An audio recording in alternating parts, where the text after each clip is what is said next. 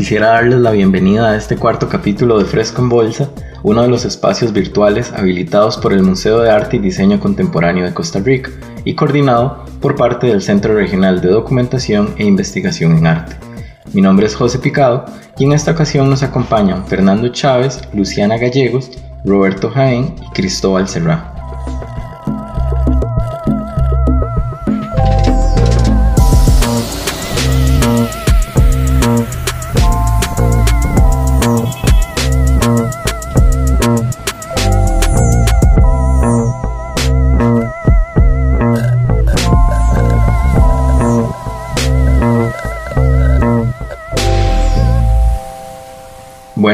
Primer lugar, quisiera agradecer a las personas invitadas a este cuarto capítulo y a quienes nos escuchan desde el Centro de Documentación. Agradecemos profundamente este interés por formar parte de Fresco en Bolsa de una u otra manera.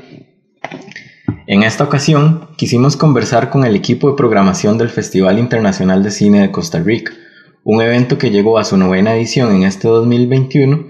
y en el que se ha proyectaron e incluso se siguen proyectando en una segunda etapa que acaba el 22 de agosto de este mismo año en diferentes áreas del país, un total de 88 películas de 34 países en 18 idiomas distintos y con un espectro de temas y géneros sumamente diverso. Eh, esto un poco con el propósito de que pudieran comentarnos sobre la trayectoria del festival durante estas nueve ediciones sobre el proceso curatorial de las películas que se exhibieron y se continúan exhibiendo como parte del mismo, y sobre algunas de las observaciones y conclusiones que puedan surgir tanto de la región como de la producción cinematográfica que se desarrolla en la misma. Todo esto desde la perspectiva del festival. Por lo tanto, con este capítulo buscamos un poco, en primera instancia, conversar sobre el festival y su trayectoria, y posteriormente indagar sobre el impacto del evento tanto a nivel local como regional y en posibles aproximaciones que puedan esperarse tanto de la producción cinematográfica regional como de los desafíos y retos que posiblemente enfrentarán, con tal de finalmente lanzar la interrogante ¿qué pasará con el cine regional? Hoy contamos con la participación de Fernando Chávez, máster en programación y curaduría de cine, además de periodista y productora audiovisual, Luciana Gallegos, licenciada en Sociología, quien además se encuentra desarrollando sus estudios de maestría en artes con énfasis en cinematografía, Roberto Jaén, quien es graduado tanto en cine como en ciencias políticas y cuenta con un máster en comunicación, y finalmente Cristóbal Serra, máster en documental creativo, freelance, programador de cine y docente. Muchísimas gracias Fernando, Lucía, Roberto y Cristóbal. Para mí es un gusto que puedan ser parte de esta cuarta cápsula de Fresco en Bolsa. Y bueno, ¿no? Para comenzar, me gustaría preguntarles sobre algunos aspectos generales del festival. Tal vez desde una perspectiva mm, más histórica,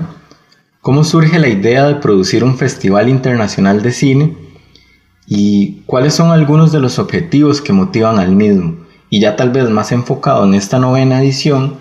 cómo evoluciona el alcance de estos objetivos, cómo se estructura o cuáles son algunos de los componentes del festival y finalmente mm, tal vez un poco cómo dialoga el festival con la situación actual de, la pandemia. Claro, eh, bueno, muchísimas gracias por el espacio y por la oportunidad de participar en Fresco en Bolsa. Para nosotros es muy emocionante poder eh, formar parte de diferentes iniciativas que conecten instituciones de cultura, eh, porque bueno, al fin y al cabo el Costa Rica Festival Internacional de Cine es parte del Ministerio de Cultura. Esta es una producción del Centro Costarricense de Producción Cinematográfica, el Centro de Cine, em, que, que, está cobijado por el Ministerio de Cultura. El festival en realidad nace de, de, una historia larga de intentos, de intentos y proyectos muy fructíferos demostrar el cine que se estaba produciendo en nuestro país y el, cine y el video que se estaban produciendo en nuestro país. El festival como tal tiene nueve años, eh, bueno, nueve ediciones en total de estarse realizando con diferentes nombres, eso sí, en un momento se llamó Festival Internacional de San José, después Festival Internacional de Cine y Paz con la Tierra, y finalmente ha tomado esta forma de Costa Rica Festival Internacional de Cine, que es como se ha consolidado como evento importante para la industria centroamericana y sobre todo como plataforma para producciones costarricenses. esta, esta iniciativa se toma porque, porque llegó un punto en el que la producción estaba siendo claramente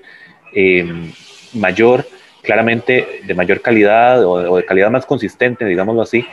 y se estaba haciendo necesario contar con espacios de exhibición para este cine que se estaba produciendo en nuestra región y, y sobre todo en el país, porque si bien habíamos tenido una historia de exhibición de diferentes producciones anteriormente, a través de, por ejemplo, la muestra de cine y video, que tuvo, creo que si no me equivoco, 18 ediciones, em, en total, eh, eh, o sea, al final de esta trayectoria de la muestra de cine y video, donde se mostraba prácticamente eh, todo lo, relevante que se estaba produciendo en el país, se estaba haciendo notoria la, la necesidad de diferenciar qué estaba ocurriendo del plano más profesional, qué venía del plano más estudiantil, qué venía del plano más amateur. Y entonces era como necesario contar con una plataforma que articulara las diferentes producciones y las mostrara a su público de una manera más, más eficaz, más dirigida y que pudiera llegar a diferentes audiencias. Eh, porque el, plano este de formación de audiencias para el festival es fundamental y por eso el programa hoy es, importante para el Centro de Cine. Tiene que ver con una educación, en el, mejor de los sentidos, eh, de públicos y una formación de las audiencias para nuevas producciones cinematográficas que en nuestra región es uno de los principales desafíos, porque si bien hemos logrado consolidar más o menos una estabilidad en la producción, la circulación es lo que no ha tenido tal vez el éxito que, hubiéramos querido en diferentes aspectos. Entonces el Festival de Cine básicamente nace desde esa perspectiva de, la formación de audiencias y de consolidar lo que se había estado avanzando desde los tiempos de la muestra de cine, que fue fundamental para el desarrollo del audiovisual en Costa Rica. Tal vez sería importante hacer la, aclaración que el, que el festival eh, tuvo un cambio esencial hacia 2015, que fue la, idea de tener una dirección artística. Eh, Fernando actualmente es el, director, quien les acaba de hablar, y ese cambio eh, funcionó de, maravilla, en particular porque pensemos que un festival de cine es, algo así como una película y, y, una película tiene una guía de alguna persona director o directora que están llevando como con una lógica, una coherencia interna, con ciertos valores, con cierto estilo, con ciertas ideas estéticas, eh, de carácter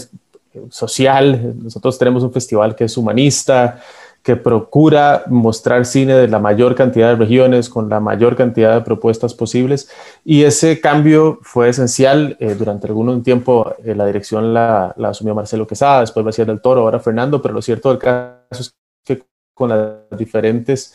eh, maneras que lo han visto, ha sido esencial para un correcto desarrollo de una propuesta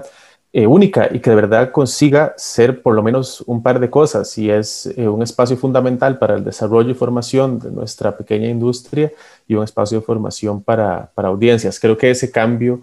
eh, es esencial porque aún y cuando el festival tal vez desde el 2012 me parece o 13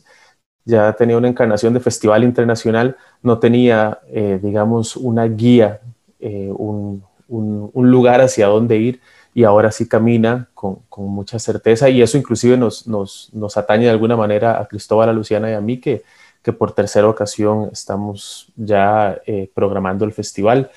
eh, aunque con dos directores, pero seguimos con esa consistencia y coherencia de, del espacio. También creo que habría que resaltar el trabajo que hace el festival en términos de industria. No, no solamente es un, un, espacio y una, y una ventana para los trabajos que se hacen, que cada vez en, eh, y está demostrado que, que, son de muy alta calidad. El, el festival se convierte como, como, un, como un lugar de encuentro de, de personas, de, de, distintas personas de la industria, justamente para poder acercar a personas internacionales a las producciones eh, nacionales que se están o centroamericanas que se están haciendo. Entonces, eh, hay un paralelo al, a las muestras de, de, las películas está esta sección de industria que pues fomenta esta,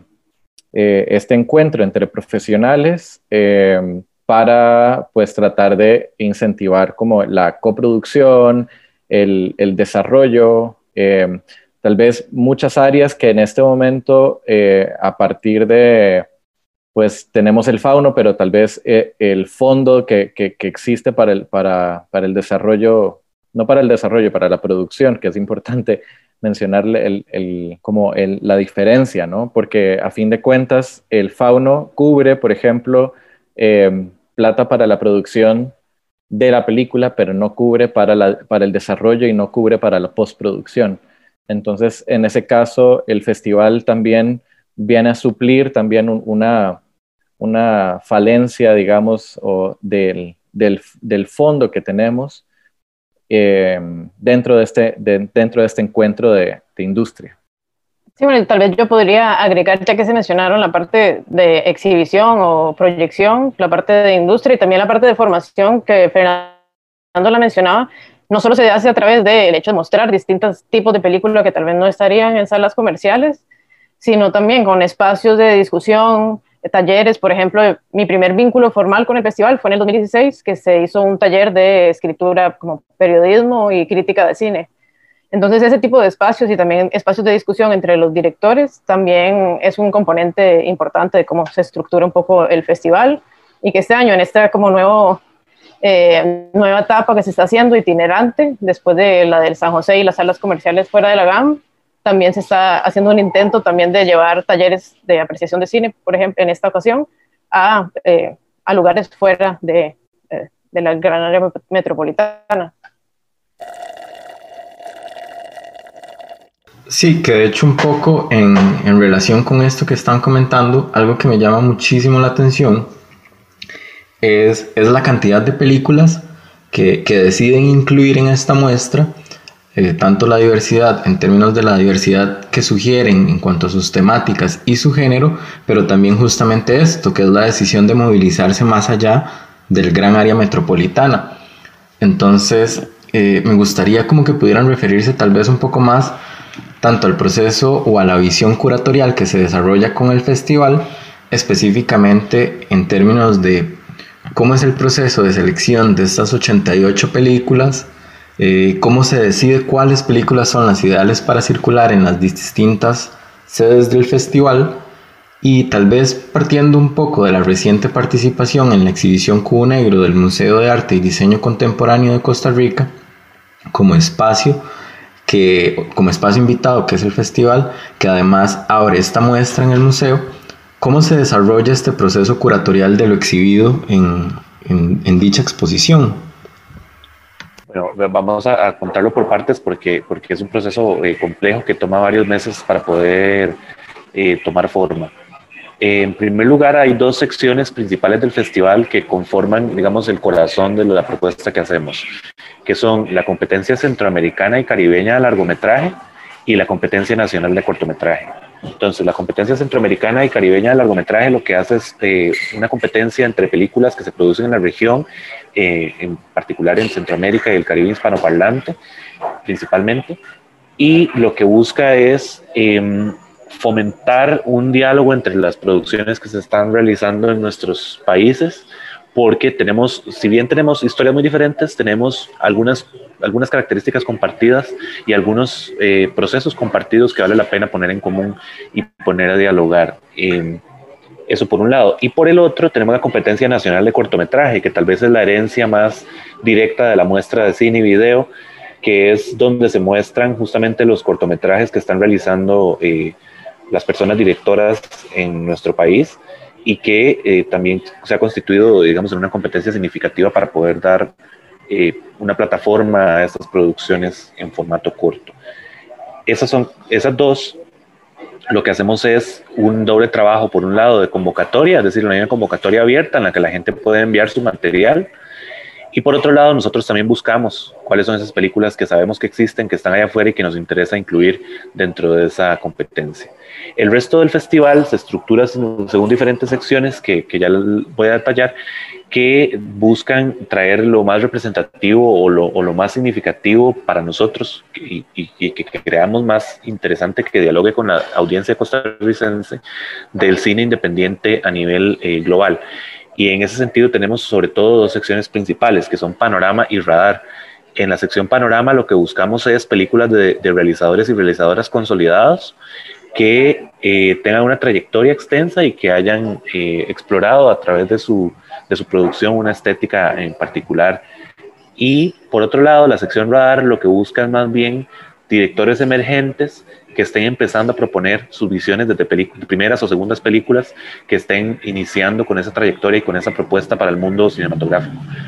Entonces, eh, esas, esas cuatro secciones, digamos que son como la, la espina dorsal del festival y que, da, y que nos dan la mayoría de las películas que, con las que contamos. Por otro lado, contamos con una sección de retrospectiva que se le dedica a un cineasta o a una cineasta que nos permita evaluar en el sentido histórico de una producción que haya tomado eh, años, que se haya estado desarrollando a lo largo del tiempo. Y tenemos otras secciones que han ido variando a lo largo de los años, pero que nos permiten también exploraciones muy interesantes, como son Última Tanda, que se dedica a cine de género, eh, Ventana, que se dedica a exploraciones en otros formatos, y em, una sección recientemente introducida que se llama Enfoque, en la cual exploramos el, cortometraje de diferentes enfoques. Entonces, más otras presentaciones especiales. Entonces, ese es como el corazón. Ahora yo quisiera tal vez que, que Cristóbal, eh, Luciana y Roberto se explayaran sobre lo que implica y el proceso que, que significa ponernos a seleccionar todas estas películas que forman parte del festival. Tal vez el, el, el proceso Primero que todo, valdría la pena decir que vemos muchas películas, que tal vez esa sea la parte más bonita de cualquier proceso, en especial cuando uno está viendo cine que le interesa, o a veces no tanto, pero que le sorprende. Eh, y la verdad, este año no, no, hicimos un conteo real, pero el año pasado habíamos visto entre todos unas 550 películas, me parece, tal vez un, un pelín más entre cortometrajes y otros, ¿verdad? Y con una gran impronta de largometrajes. Creo que lo que el proceso eh, lleva es un diálogo permanente. Yo eh, tengo la, la, certeza de que eh, el diálogo que formamos entre nosotros, las conversaciones que tenemos, los puntos de vista, las posturas, son esenciales para ir dándole forma, eso sí, a partir de una idea central. en esta ocasión, Fernando nos decía al inicio de, todo el proceso que le interesaba un cine que convocara, que, que generara comunidad, que, que tratara de alguna manera de acercar a las personas, no estoy hablando de la sala, sino como a pensar en ciertas cosas también de comunidad y demás. Y para nosotros, creo que lo esencial fue ese diálogo permanente donde cada uno a veces llegaba con una película que decía, miren por favor esta peli, analicémosla desde este lugar, sociohistóricamente, estéticamente, desde muchos puntos de vista y enriquecernos de eso. Yo la verdad es, un privilegio completo poder eh, escuchar a Fernando, Cristóbal y Luciana hablar de las películas que los emocionan y de las que no. ¿Y por qué es que no les emocionan tanto? ¿Por qué es que tal vez esa peli que pensábamos no es lo mejor? Eh, recuerdo con mucha claridad una película que, que propuse en algún momento que les dije, veamos esta película y era lo más depresivo del mundo y en algún momento les dije como, bueno, ya no la vean más, perdón, me disculpo. Eso, todo, esos, esos momentos de, de, cercanía, de entender qué es lo que estamos sintiendo también, de lo que nos generan las películas, es esencial para poder cumplir con la idea, digamos, original de lo que estamos buscando, pero también realmente con que surja un diálogo genuino, entretenido y enriquecedor para todos. Al final, la, la, la muestra, no, no, tanto las competencias, que tal vez tiene otros criterios a veces también, pero la muestra es, es como un compendio de cosas que nos interesa proponer y, y que ojalá las personas también eh, salgan de la sala diciendo, ¿por qué habrán puesto esto esta gente? Tal vez eso sea lo que siempre me, me, me deja pensando que ojalá generemos esos pequeños diálogos. De hecho, un poco en, en relación a lo que dijo Roberto, eh, también una de las cosas que me emocionan eh, de programar en el festival es justamente como qué tipo de, de trabajos decidimos mostrar o qué cosas o qué temas, por ejemplo, consideramos importantes fomentar eh, una conversación un poco más profunda en Costa Rica que si bien tal vez hay, películas o países de, las películas que no tienen mucho que ver con el, con el contexto costarricense, sí que la película puede ayudar de cierta manera a canalizar ciertos o a potenciar ciertas conversaciones en el público que eh, pues al, a criterio de, de, nosotros cuatro eh, son importantes, ¿no? Entonces, en ese sentido, por ejemplo, el hecho de que hayan películas cómicas, en tantas películas cómicas en esta edición del festival, no, no es solamente un, acto de azar, es, fue, fue un, una decisión consciente, eh, un poco también con, la línea que mencionaba Roberto de la dirección de Fernando, que de poder eh, congregar gente y poder em, tratar de, unir y, a fin de cuentas, por ejemplo, por lo menos eh, eso es lo que, lo que pienso de la comedia, que, que lo logra de una manera muy orgánica. Entonces, em, y, que, y que la comedia no va en como en, contra de ese, de ese diálogo que queremos fomentar, más bien todo lo contrario. Entonces, eh, por ejemplo, pienso en Al Abordage, que no, no, me acuerdo quién, quién propuso esa película, pero como que, que habla sobre, sobre masculinidades, diferentes tipos de masculinidades, cómo, cómo, cómo funcionan eh, estos esquemas, digamos, en, en los hombres. Y, es una película súper cómica que yo me, estaba carcajeando así a, más no poder cuando la vi por primera vez. Y, es como que es esta maravilla, por favor tengamos una película así en el festival, por favor, o, o si bien, por ejemplo, películas como de esta edición también, eh, como Chaco, eh, sobre la guerra del Chaco, una, una película boliviana, eh, también súper importante en, en, lo que, en, en su construcción, ¿no? Y, sobre lo que plantea, sobre cómo, sobre cómo se piensan las fronteras, como, como el sinsentido de la guerra, por ejemplo, que tal vez ese es como el, tema más alejado de, Costa Rica, ¿no? Pero hay, hay cosas ahí como de identidad, de estructuras de poder, eh, racismo, dentro de la misma película que, si bien claro que se pueden, se, se pueden como empezar a dialogar acá, ¿no? Sí, tal vez yo solo agregaría que ah, si bien a veces, como lo decía Roberto, ciertas películas nos emocionan y la primera que creo que nos emocionó a los cuatro y fue como la primera que dijimos, sí, esta está en verde, esta tenemos que tenerla, es una uruguaya de Alex Piperno que se llama Chico Ventana, también quisiera tener un submarino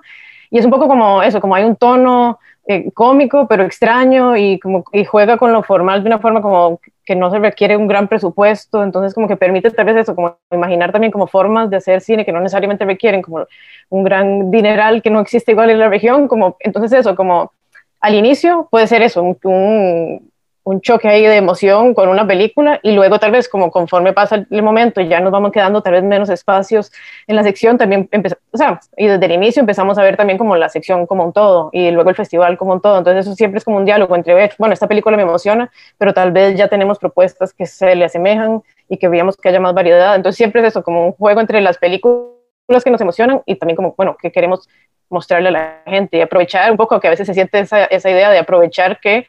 podemos traer cine que de otra forma tal vez no se vería en salas y en espacios públicos del país. Sí, que de hecho algo que, que, considero sumamente interesante y es algo que como bien lo señalan en ciertas ocasiones, es esto de, de, de alguna forma visualizar al festival como un medio para observar, tantear o tal vez precisar ciertos intereses y características tanto de la región como de la producción cinematográfica que se conceptualiza y se desarrolla en la misma. Entonces, tal vez utilizando esta premisa como, como punto de partida y luego de una trayectoria que converge en esta novena edición del festival, eh, quisiera preguntarles desde, desde la perspectiva del festival y de ustedes cuatro, ¿Cuáles son algunas de las lecturas que pueden plantearse desde el Festival Internacional de Cine, tanto de la región como de su producción cinematográfica? ¿Cuáles son algunos de los desafíos y retos que acechan a dicha producción? Y, por último, esta gran pregunta que es, ¿qué pasará con el cine eh, a nivel tanto local como regional? Bueno, lo que permite un encuentro de este tipo es precisamente eh, unir o reunir perspectivas diferentes sobre lo que puede significar una producción audiovisual en una región como la nuestra. Eh, la historia del cine en Centroamérica es eh, a lo largo del siglo XX más bien esporádica y más bien muy frágil. eh, marcada por las ausencias, marcada por las imposibilidades, marcada por las dificultades para poder producir y para poder generar una historia cinematográfica propia. Esto lo ha explorado en abundancia eh, académicas como María Lourdes Cortés o Andrea Cabezas. Em, ellas nos ofrecen esa perspectiva de, esa Centroamérica que luchó y logró manifestar una voz cinematográfica a pesar de las adversidades. Con el auge de la tecnología digital, la formación de personas a nivel profesional, la aparición de fondos internacionales, la aparición de fondos locales, etcétera, se ha ido manifestando una forma muy diferente de producción en los últimos 20 años, más que todo, y se ha producido lo que se puede denominar como una especie de auge del cine centroamericano. Eh, no en todos los países de manera igual. Por ejemplo, un país como Nicaragua todavía está bastante atrás. Otros países como Panamá están bastante más adelante en cuanto a la solidez de la industria que están desarrollando. Pero eh, en general lo que ha ocurrido en los últimos 20 años es una explosión de cine centroamericano. Eso lo que significa es que cada vez es más difícil poder hablar de características comunes que agrupen necesariamente lo que está ocurriendo, pero sí hay puntos de contacto y sí hay encuentros entre las diferentes manifestaciones artísticas que se dan por este medio y que, y que nos ofrecen una perspectiva muy interesante de lo que cada, preocupa cada país y de lo que significa producir cine en cada país. Entonces, yo creo que una primera cosa que nos permite eh, esta, esta reunión de voces en el festival es justo darnos cuenta del nivel en el cual los gobiernos y las industrias, pequeñas industrias locales, han podido fortalecer sus mecanismos para impulsar la producción de cine local y ha funcionado como un barómetro de lo que está ocurriendo a nivel de institucional, legal, eh, financiero, económico, etcétera, eh, para, para crear ese contexto favorable o desfavorable para la producción de películas en nuestra región. Tal vez el, el a mí me, interesan algunas cuestiones que, decía Fernando, en particular cómo eh, el desarrollo de las diferentes cinematografías es completamente distinto en función de algunos factores. Creo que las leyes de cine, por ejemplo, han llegado a permitir que cinematografías como la dominicana eh, den una especie de paso al frente y se permitan producir con alguna holgura mayor a lo que hacen otros países, incluido el nuestro, que carecemos creo que también Cristóbal lo dijo un poco, ¿verdad? El festival llena inclusive eh, huecos evidentes de, de, no tener financiamiento o desarrollo, inclusive ya no existen espacios de desarrollo de proyectos cinematográficos en Costa Rica, si no existiera el festival se acabarían oficialmente. Entonces tal vez el, el desarrollo viene marcado por diferencias muy importantes, pero temáticamente creo que hay una serie de cuestiones que siguen como dialogando de manera muy permanente. Eh, hay temas como la preservación de la memoria, de qué manera la preservamos, cómo recordamos cosas, cómo eh, los directores y directoras plantean el recurso de, de, cómo los países tendemos a tergiversar o no. Eh, hablo de la región específicamente, ¿verdad? los grandes eventos o las grandes ocurrencias o sucesos históricos que tenemos cada uno en común u otra clase de temáticas que también nos atañen y que son imposibles de obviar. La, desigualdad es, un tema que afecta a todo Centroamérica y que de una manera u otra se va repitiendo una y otra vez. ciertas poblaciones excluidas o, o grupos minoritarios que se ven excluidos de los desarrollos socioeconómico, por ejemplo, se repite una y otra vez, o que están abogando por sus derechos. Pienso los colectivos femeninos, feministas, evidentemente tienen espacio mucho de la cinematografía, también buscando de manera política posicionar temas, o grupos minoritarios como el cine guatemalteco, que está bastante cruzado por el, tema de, lo indígena.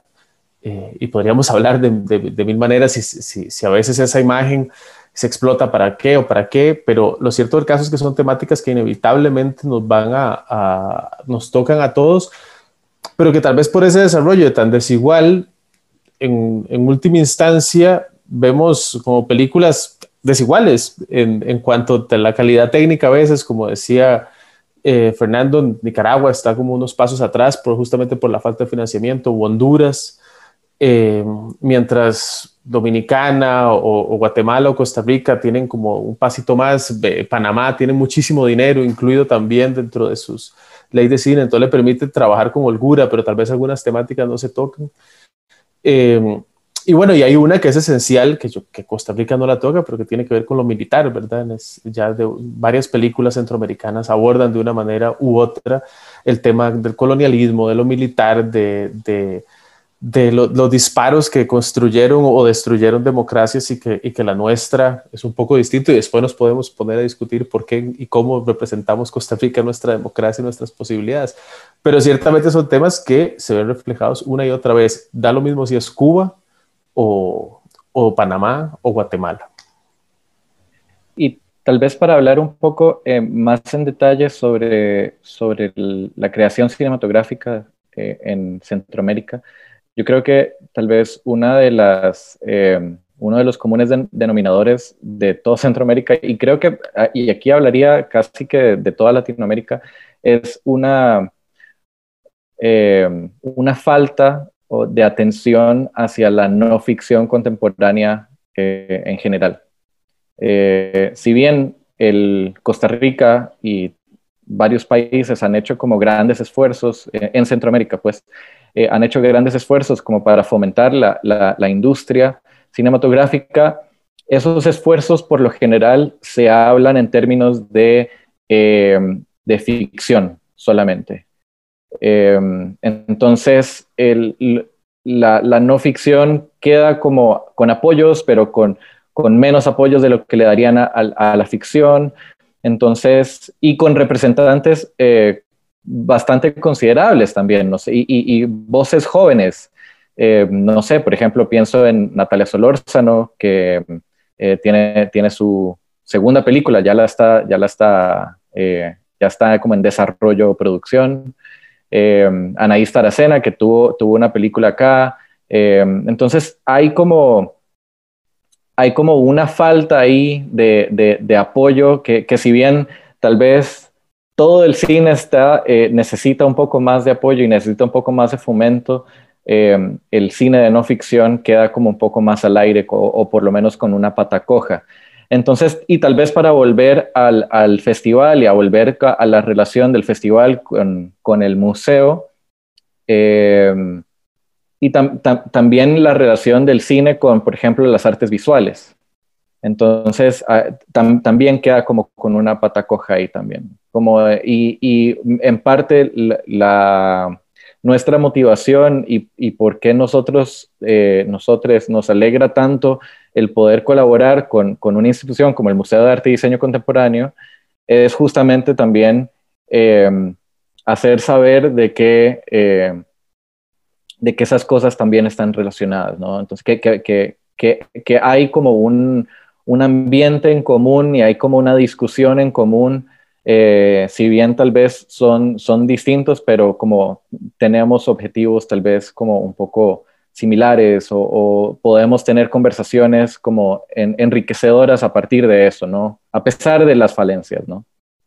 Sí, creo en términos de qué pasará con el cine a nivel tanto local como regional, al menos hablando del, bueno, sí, del, de ambas secciones que mencionó Fernando, que son como los componentes principales, tal vez de la parte de exhibición, que son las, las competencias, creo que siempre hay una combinación de que como que cada año uno dice, uy, qué difícil saber cuál va a ganar, por ejemplo, o cuál le va a gustar más a las personas, porque hay demasiadas como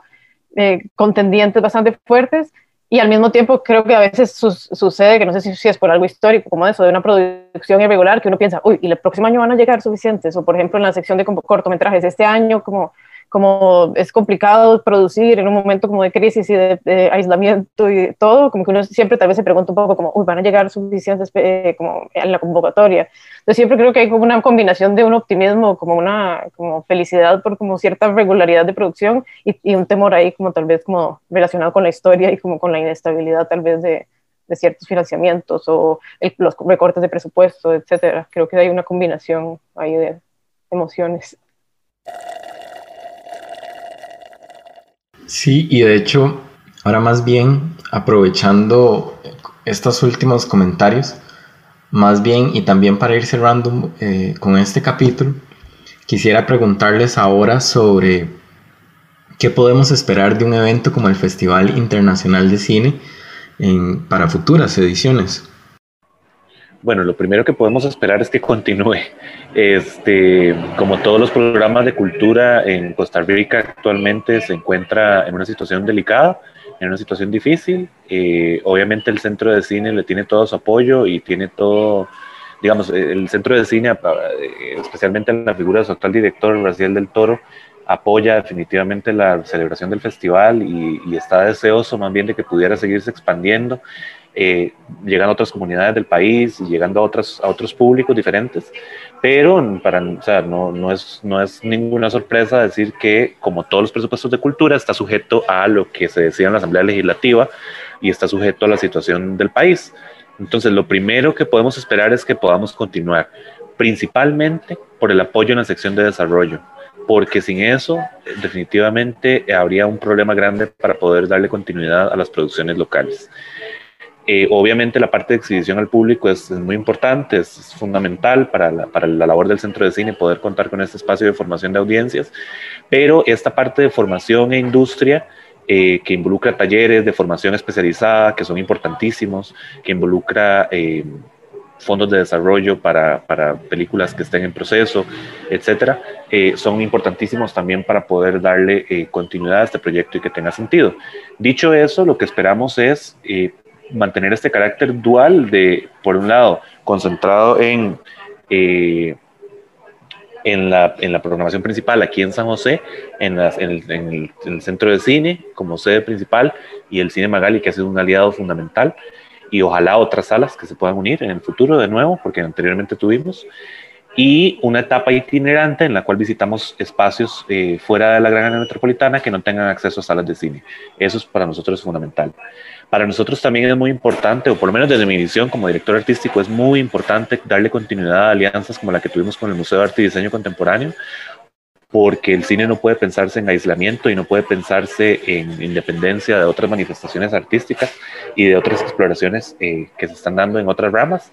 Entonces, para mí eso es muy importante, no solo a un nivel eh, estético, a un nivel de planteamientos ideológicos incluso, sino también a un nivel tecnológico, es decir, incorporar eh, esas otras formas de contar desde lo cinematográfico, desde lo audiovisual, que involucran otras tecnologías, ya no, ya no para decir nuevas tecnologías, porque eso ya como que ya fue, pero para decir otras tecnologías que, que han formado parte también del festival en el pasado, como la, como la realidad virtual y la realidad aumentada, em, y que sin duda podemos seguir fomentando en el futuro. Eso, eso es lo que yo aspiro, digamos, del festival, que es que siga creciendo y consolidándose como el espacio que, que ha sido de, de, encuentro para el cine de Centroamérica. No sé cuáles son las expectativas de los otros. Eh, en términos tal muy puntuales, solo porque tal vez como, bueno, mencionamos eh, antes de comenzar la conversación ya más grabada, que eh, en estas giras itinerantes estamos los programadores yendo a un par cada uno y yo he ido a las dos que se realizaron ahora de primero, que, son que fueron en Tubialba y en Pocosí,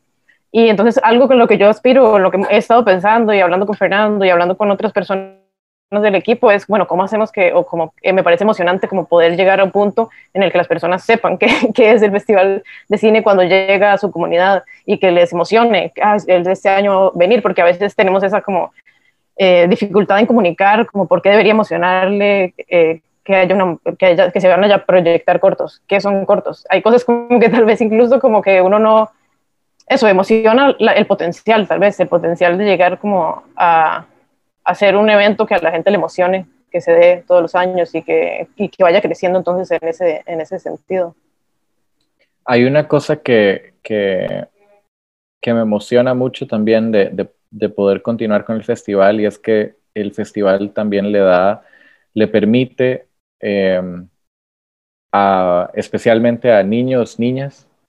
eh, que por ejemplo, nunca han podido ir a una sala de cine, de repente eh, experimentar ese,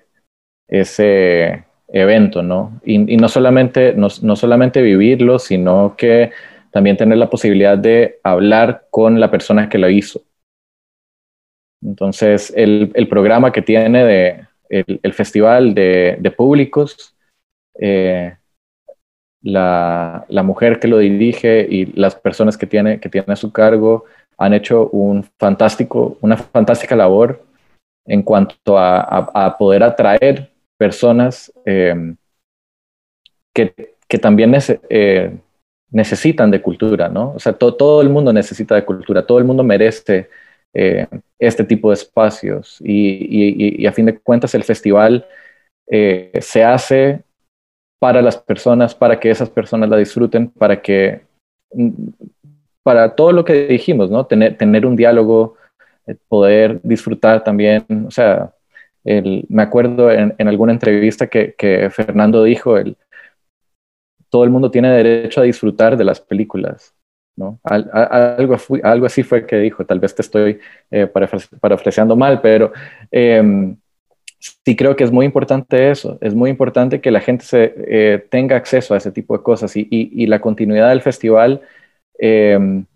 su, su, propósito es ese, em, más allá de, de, lo que podría fomentar en la industria y tal, ¿no? O sea, es poder mostrar una, eh, otros mundos, poder darles eh, un espacio de imaginación y de goce a, a, a otras personas, ¿no?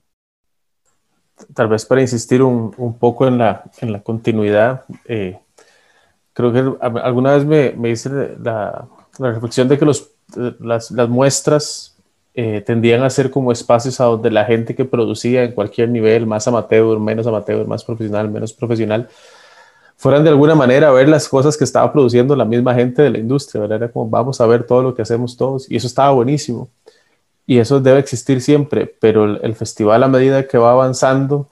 eh, va dejando esa idea un poco atrás y se va convirtiendo en, hay espacios profesionales a donde vamos a ir a, ver cómo se están desarrollando nuestros proyectos y por supuesto que vamos a ir a apoyar las películas de colegas, amigos, gente querida que uno tiene. Pero también la audiencia cada vez se va apropiando más del espacio. Yo, creo que eso que, decía Luciana es, es, esencial. Eh, que cada vez vayamos saliendo más del, del centro de, la gama, a donde además todo se tiende a concentrar culturalmente en Costa Bueno, todo, no solo culturalmente, todo se tiende a centrar en la gama. Y cada día vamos eh, notando que, que, puede haber más expectativa, que puede haber más interés, que la gente puede seguir apropiándose del espacio. Ojalá, pasado el COVID, también apropiarse de los espacios de manera pública también. Ojalá apropiarse otra vez de caminar las diferentes sedes, de, de aglomerarse de alguna manera, ¿verdad? Ojalá algún día otra vez en la sala y, y, sentir eso, sentir que las pelis son propias, de que eh, ojalá Cristo haya citado bien a Fernando, de que la gente tenga derecho, todo el mundo, de disfrutar las pelis, si no, ahora va a ser una nueva cita de Fernando. De, que todo el mundo puede disfrutar todas las películas y que eso es fantástico. Y la consolidación del festival va a ir por ese camino, por nuevas propuestas que saldrán seguro de este equipo de programación, y en algún momento seguro de otros también, eh, para que la gente siga disfrutando el cine y que se consolide como un evento que la gente persiga, no, no que les aparezca en redes sociales, sino que vuelvan a preguntar para cuándo, dónde y cuándo puede ser que vaya a cuántas pelis. Y bueno, no, yo creo que más bien ya con, con estos últimos comentarios concluimos con, con, esta cuarta edición de Fresco en Bolsa.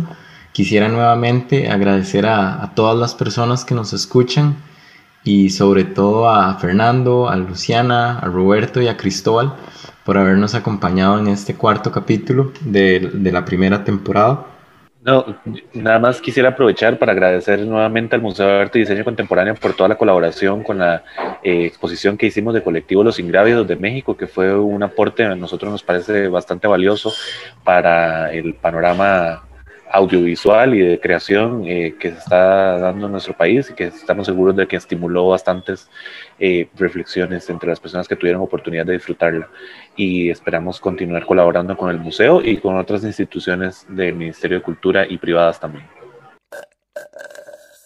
Muchísimas gracias a, a todo el equipo del, del Festival Internacional de Cine.